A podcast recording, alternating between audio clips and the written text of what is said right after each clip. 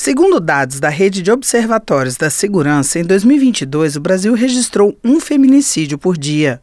E a tendência, apontada por órgãos de segurança pública, é de que os casos estão aumentando. Após sete anos da aprovação da lei que tipificou como crime hediondo o feminicídio, os números não diminuíram. Para a deputada Maria do Rosário, do PT do Rio Grande do Sul, a lei foi um primeiro passo mas a violência contra a mulher tem que ser combatida com políticas públicas capazes de mudar, inclusive, a cultura em relação ao domínio de mulheres por seus companheiros e familiares homens. As humilhações, os xingamentos, os insultos de forma reiterada. Agora, todas essas violências elas vão num crescendo na vida da mulher. E é esse o alerta que no 8 de março nós precisamos fazer como poderes públicos, como instituições, nós precisamos criar políticas públicas e campanhas também permanentes de alerta e sistemas que protejam desde as meninas até as mulheres idosas, as mulheres em todas as fases da vida.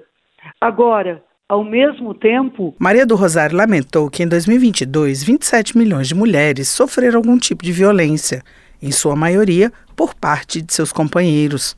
Para ela, é preciso acabar com a cultura de quem briga de marido e mulher não se mete a colher. Ou seja, deixa que lá aconteça, mas é uma relação desigual.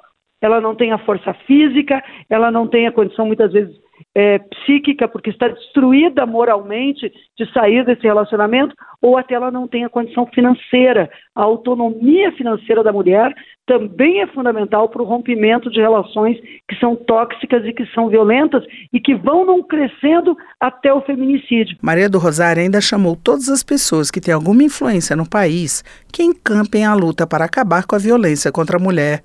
Para ela, também é preciso educar meninos para que eles respeitem as mulheres, rompendo o ciclo de violência. Da Rádio Câmara de Brasília, Carla Alessandra.